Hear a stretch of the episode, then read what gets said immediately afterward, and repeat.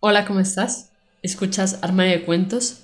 Yo soy Mari Carmen y el día de hoy toca Tu cuento hecho audiolibro, donde podrán escucharte cientos de personas alrededor del mundo a través de 11 plataformas donde publicamos Armario de Cuentos, entre las que destacan Spotify, iTunes, entre otras. Si quieres saber cómo hacernos llegar tu cuento, entra a la página www.armariodecuentos.com. Dicho esto, damos inicio. Imprecisiones del sueño, de Adolfo Flores.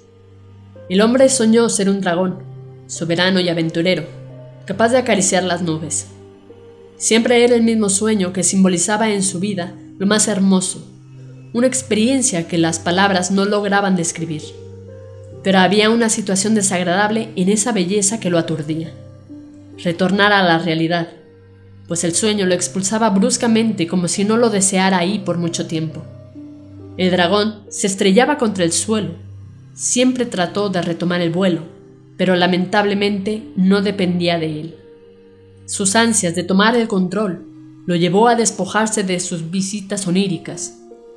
Tres noches le bastaron para llegar a las cuevas donde se refugiaba la bruja de la isla. Solo ella podía ayudarlo a tomar el control, a dar fin al sufrimiento onírico y así rescatar su cuerpo de dragón. Sin pedirle nada a cambio, la mujer marchita accedió a su ruego, pues era su último día en el mundo terrenal de la isla. Al parecer, la solución era sencilla para la bruja, pues miró el bosque y le dijo, Sueña con ese dragón una vez más, y al morir te convertirás en ello.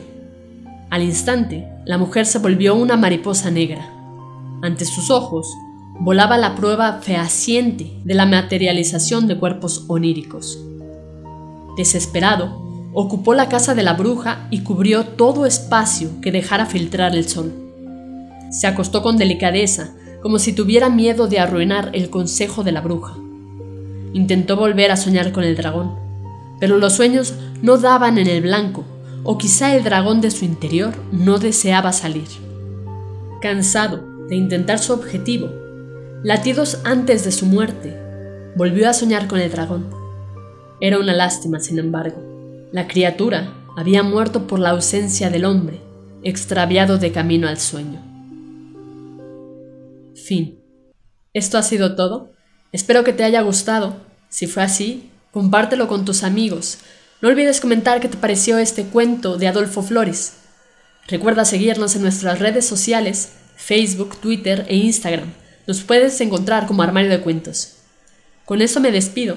Cuídate mucho. Hasta la próxima.